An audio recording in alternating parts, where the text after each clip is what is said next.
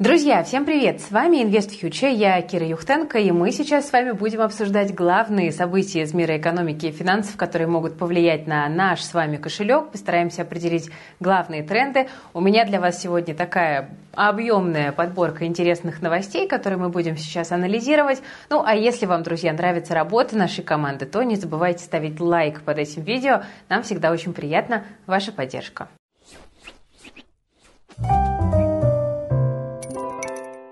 Начну сегодня с новости из разряда «Да ладно». Дело в том, что в России могут создать первые официальные криптобиржи, как это странно бы не звучало. Пока в экспериментальном формате и на два года. Об этом заявил Анатолий Аксаков, глава Комитета Госдумы по финрынкам. По его словам, пока легализация криптобирж не согласована, но участники рынка уже активно используют криптоинструменты в торговле с зарубежными партнерами, и объемы достигают миллионов, а возможно даже и миллиардов долларов, добавил депутат. Еще, знаете, вот каких-то два года назад эта новость звучала бы просто как чистая фантастика. И вот когда мы в прошлом году запускали обучение по крипте, многие смотрели, не понимали, да, зачем, почему Кира и крипта. И вот спустя год и уже, знаете, там тысячу выпускников нашего курса, я все еще вижу, как много страхов и мифов у людей в головах по поводу крипты. И главный страх для новичков – это, конечно, быть обманутыми и потерять все деньги. Но на самом деле мошенники в крипте, они не страшнее банковских мошенников, которые часто вам звонят по телефону. Служба вот этой безопасности Сбербанка. Да? Кто предупрежден, тот вооружен вооружен. И в случае с финансами именно знания являются нашим главным оружием. Чтобы развеять популярные мифы о крипте, мы с командой создали бесплатный мини-курс. Он состоит из трех вводных уроков от экспертов в сфере криптовалют от Димы Смирнова. И он там расскажет, с чего начать изучение криптовалюты, как избежать возможных рисков при инвестировании в крипту, какие преимущества у крипты есть э, перед другими инструментами, ну и, конечно, как на крипте можно зарабатывать. Все видео сложены в телеграм-боте работе в удобном формате видеоуроков. Это намного проще и удобнее, чем просто мониторить какую-то разрозненную, не всегда актуальную информацию в интернете. С нами разобраться, как мы считаем, сможет даже ребенок. Так что кому актуально, кто не хочет отставать от э, современных трендов, которые уже и господин Аксаков даже вполне на официальном уровне констатирует, то присоединяйтесь к боту. Ссылочка на него есть в описании. Первые уроки абсолютно бесплатные для вас, так что наслаждайтесь и забирайте пользу. Ну ладно, по поводу крипты поудивлялись, теперь поудивляемся по поводу э, не очень позитивных новостей о российской экономике. Дело в том, что дыра в казне растет.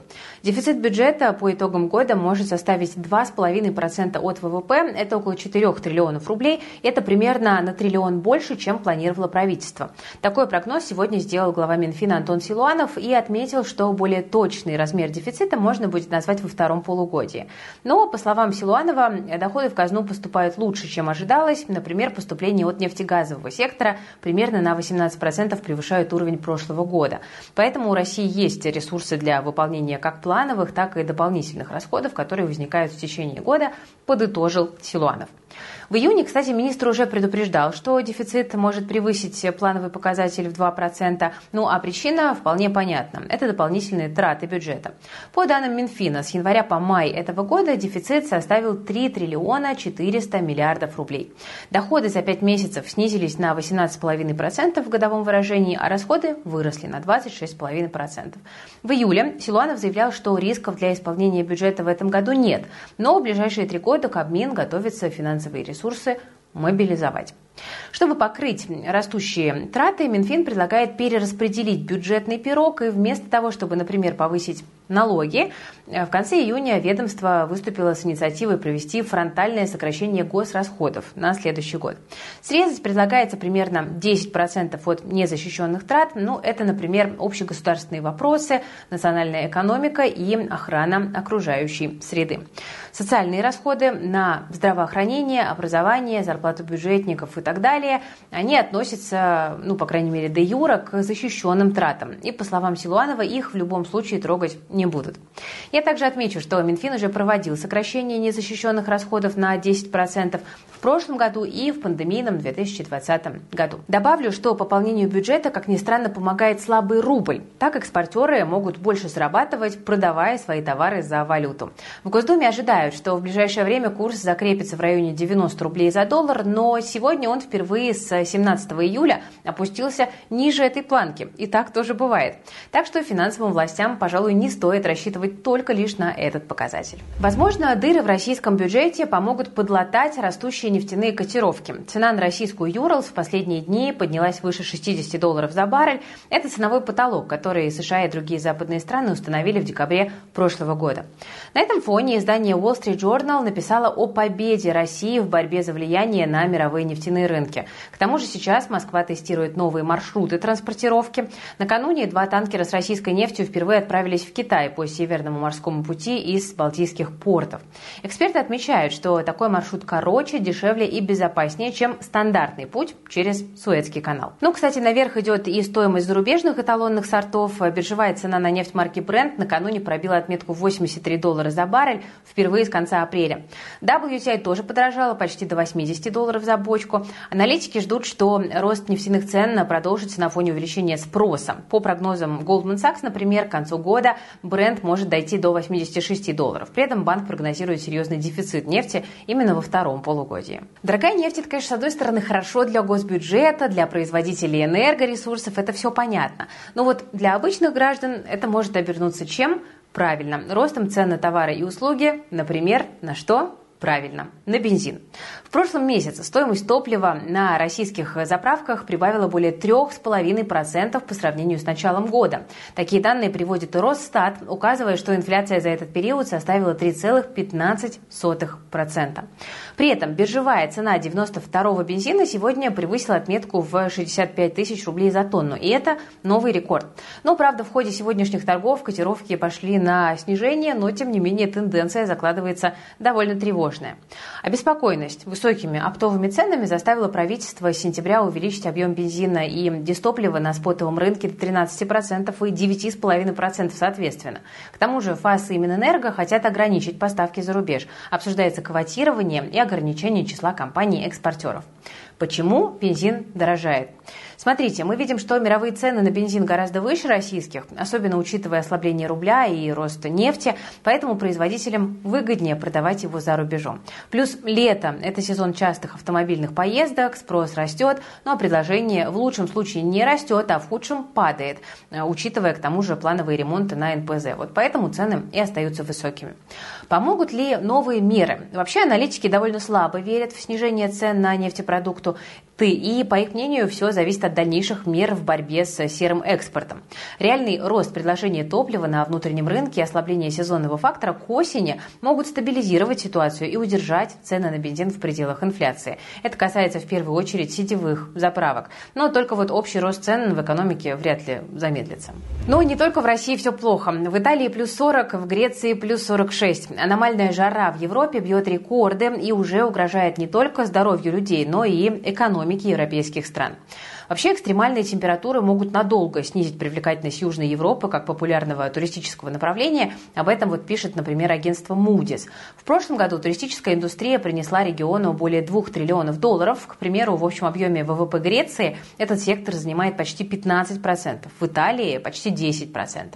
Кроме туризма, аномальная жара угрожает сельскому хозяйству, а как следствие и мировой продовольственной безопасности. Потому что если мы с вами можем спастись от зноя под кондиционером, то вот фермерские хозяйства и естественные экосистемы такой возможности лишены.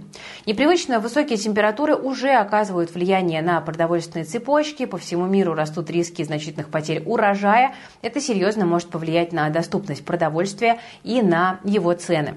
Ну вот, к примеру, пшеница на Чикагской бирже уже подорожала до максимума за полгода. Правда, здесь во многом повлиял недавний выход России зерновой сделки, но, тем не менее, дальше все может стать только хуже именно из-за экстра высоких температур. Кроме того, вероятно, скоро пойдет вверх и цена на рис, Кроме пшеницы, вот сразу после завершения Черноморской инициативы правительство Индии объявило о прекращении всех экспортных поставок белого риса. По данным ООН, Индия обеспечивает более 40% мирового экспорта риса. Это происходит в момент, когда волна экстремальной жары охватывает все новые регионы мира. Раз уж мы заговорили про Чикагскую биржу, давайте посмотрим, как дела на фондовых рынках у нас тоже обстоят. Э, инвестиционные гуры, и настоящие, и самозваные, на перебой пророчат Евросоюзу и США США рецессию, потому что кажется, что условия давно созрели. Ставки рекордно высокие, инфляция снижается медленнее ожиданий, ликвидности все меньше. Некоторые опережающие показатели сигнализировали о рецессии еще квартал назад. Но почему же S&P, NASDAQ, Eurostox близки к максимуму 2021 года, когда ставки были на нуле, а оптимизм за снятие локдаунов зашкаливал? Что происходит?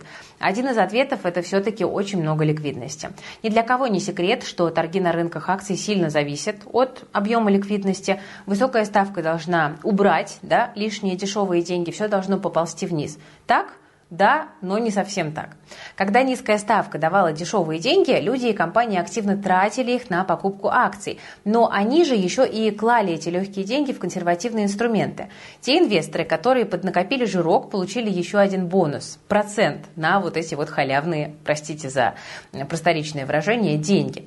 Так что рецессии не будет. Что будут делать дальше США, ФРС, ЕЦБ, мы не знаем. Но повышать дальше ставки и не обрушить всю экономику сейчас будет тяжело тяжело. Так куда же тогда смотреть внимательному инвестору, чтобы начало конца не пропустить? Тут можно порекомендовать присмотреться к двум вещам. Первое – это корпоративные прибыли. Текущий сезон отчетов э, инвесторов скорее радует, но вот следующий не факт, что будет таким же. И второе – это нормы трат, кредитования и данные по зарплатам. Обычно рецессия приходит двумя путями – сокращение кредитования и снижение доходов. Увидев что-то из этого, вот здесь вот можно забить тревогу. Вернемся в Россию, где власти решают судьбу иностранных активов. Было ваше, стало наше. Государство может получить, цитата, супер преимущественное право на выкуп бизнеса у иностранцев. Тут речь идет об акциях в стратегических компаниях, которые принадлежат зарубежным инвесторам, которые решили с российского рынка уйти. Соответствующий президентский указ сейчас находится на стадии подготовки. Об этом сообщило агентство Интерфакт со ссылкой на источник, который знаком с текстом документа. В Минфине подтвердили, что проект указа уже отправлен на согласование в правительство. Всего в перечне стратегических предприятий 549 различных организаций. Среди них есть как полностью государственные компании, так и те, чьи акции торгуются на рынке. Например, Роснефть, Газпром, ВТБ, Алроса, Аэрофлот, Русгидро и многие другие. Если новую норму примут, то государство получит приоритет на приобретение акций иностранцев в этих компаниях вне зависимости от преференций других лиц. Ранее в Кремле уже заявляли, что Москва вправе сама решать судьбу активов западных компаний, которые не выполняют взятые на себя в России обязательства. Например, когда иностранцы перестают платить своим российским сотрудникам или решают полностью просто уйти из России.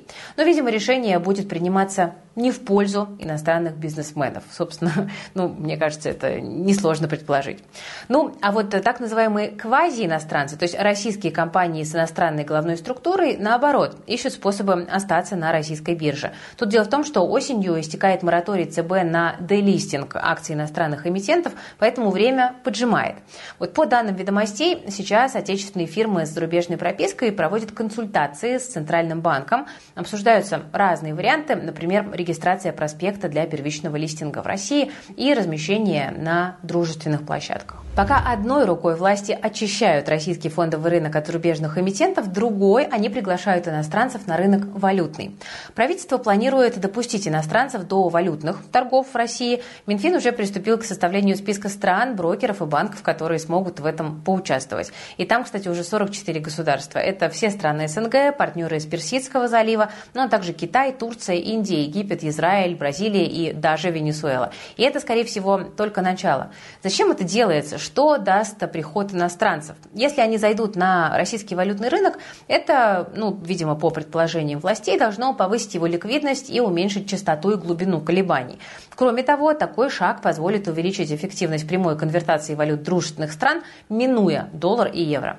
Также это может обеспечить формирование прямых котировок к рублю, и это все поддержит растущий спрос российской экономики на расчеты в национальных валютах. Сейчас они становятся все актуальнее, поскольку западные санкции продолжают ограничивать российский валютный рынок. Но в самом начале здесь есть сильный риск спекуляций, поэтому ЦБ будет допускать иностранцев к торгам с ограничениями. Это нужно для того, чтобы они не раскачали лодку, зачеркнуто рынок, учитывая его низкую ликвидность. Но, кстати, на первых порах запуск иностранцев может стать еще одним фактором для ослабления курса рубля. Держите это в голове. Как я уже сегодня говорила, слабый рубль не доставляет особых трудностей российской экономике, и в некоторых вопросах это наоборот, даже идет на пользу. Но у нас есть другая серьезная проблема. И проблема эта называется кадровый голод. Поэтому отечественные работодатели пытаются подстраиваться под новые условия рынка труда.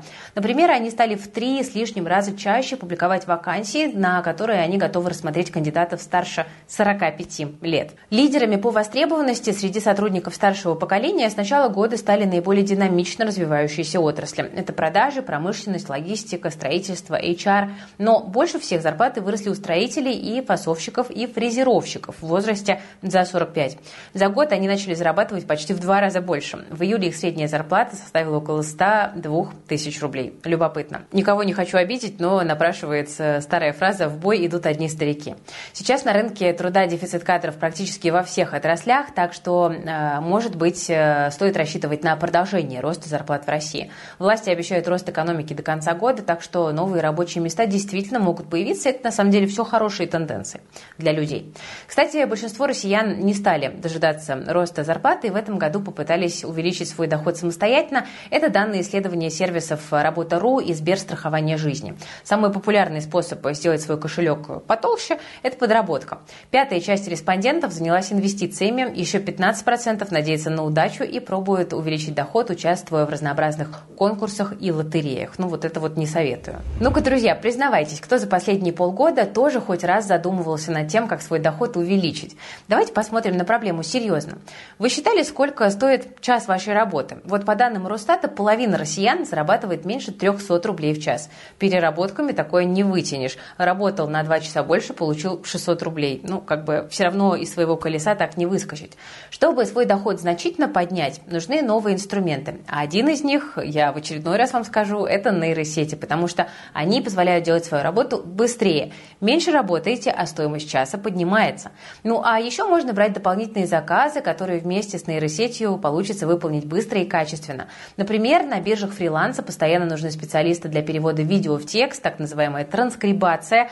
Стоимость работы в среднем 3000 рублей, а нейросеть сделает ее за 20 минут.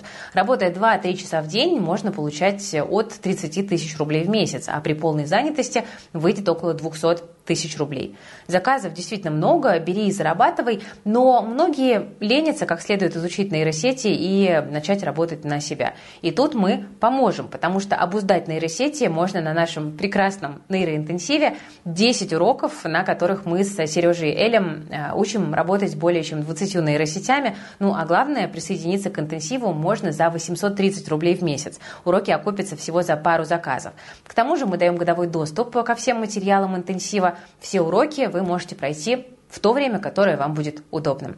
Не упускайте шанс получить дополнительный источник дохода и твердую уверенность в завтрашнем дне. Тем более, что скоро интенсив превратится в курс, цены на него будут выше, а вот те, кто купил доступ прямо сейчас, получат все дополнительные материалы бесплатно. Ссылочку я, как обычно, оставляю в описании к этому видео. Переходим, регистрируемся, если для вас актуально. Чуть не забыли рассказать вам о российском фондовом рынке. Там главная звезда последних дней – это полиметаллический холдинг «Селегдар». За два торговых дня котировки компании взлетели на 23%. Объективных причин для такого роста нет. На прошлой неделе холдинг представил неплохой операционный отчет, ну а также появилось сообщение о собрании акционеров 26 июля. Что там будут обсуждать, неизвестно, но эксперты говорят, что это могло стать причиной роста котировок Селегдара. Ну и, конечно, мог повлиять активный рост золота. За месяц котировки благородного металла прибавили 2% в долларах, и благодаря девальвации российской валюты 11% в рублях. Ну, давайте подытожим. Ожидается сильный финансовый отчет компании за полгода. Золото растет. Э, у полиметалла проблемы с редомицеляцией. Полюс э, проводил ранее байбек, но о целях ничего не говорил, что рынок немножечко настораживает. Поэтому Селегдар на сегодняшний день остается одним из фаворитов рынка э, для тех, кто хочет поймать рост курса золота. Тем временем поговорим немножечко о штрафах. Госдума рассматривает важные изменения, которые касаются отношений граждан и военкомата. Во-первых, в законопроект о срочной службе внесены поправки, которые исключают постепенное повышение нижней границы призыва с 18 лет до 21 года, хотя изначально вроде как про это речь шла. Теперь этого повышения вообще не будет. Картополов, глава Комитета Госдумы по обороне, отмечал, что такое решение принято на основе просьб граждан. Многим проще отслужить в 18, чем в 21. Во-вторых, введены штрафы за неявку в военкомат при получении повестки. Сумма штрафа составит 30 тысяч рублей, но это не все. За непредставление военкомат списков граждан для первоначальной постановки на учет 400 тысяч, за неоказание содействия военкоматам при объявлении мобилизации полмиллиона рублей. К чему бы это интересно? Ну и финальное. Госдума приняла поправку о запрете выезда призывникам из России со дня э, направления повестки на работу, учебу и с момента ее размещения в реестре, в том самом цифровом реестре повесток. Ранее такая мера применялась к гражданину только при вручении повестки лично в руки. Друзья, ну и напоследок э, супер крутой анонс. Все, кто уже смотрели наш Рой от ума, точно не хотят пропустить четвертый долгожданный выпуск. Ну а кто не смотрел, самое время начать, и вы станете фанатом. С начала июня мы тестируем финансовых блогеров, кандидатов экономических наук и звезд мира инвестиций на знания об их основном предмете. Завтра за выход в полуфинал в прямом эфире схлестнутся инвестбанкир, профессор ВШЭ, и вы уже догадались, кто это, Евгений Коган, основатель проекта Биткоган, трейдер и макроаналитик Антон Клевцов, ну а также руководитель проекта «Лимон на чай» Илья Радченко. Это будет по-настоящему мужская игра без жалости к соперникам и без права на ошибку. Так что смотрите, болейте, но главное участвуйте сами. Каждый зритель трансляции сможет задать абсолютно любой вопрос каждому из участников. Все подробности прозвучат в эфире. Ну а подписаться на уведомления о начале трансляции можно по ссылке в описании этого ролика. Игра начнется уже завтра, 26 июля в 18 часов по Москве. Я уверена, что это будет по-настоящему легендарно.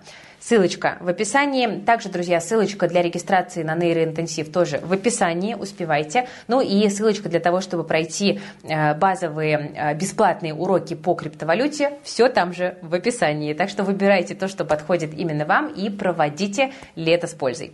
Друзья, вы смотрели Invest Future. С вами была Кира Юхтенко. Ставьте лайк, подписывайтесь на канал, жмите на колокольчик, если вам нравится наша работа. Ну и по традиции берегите, пожалуйста, себя, своих близких и свои деньги. Времена непростые.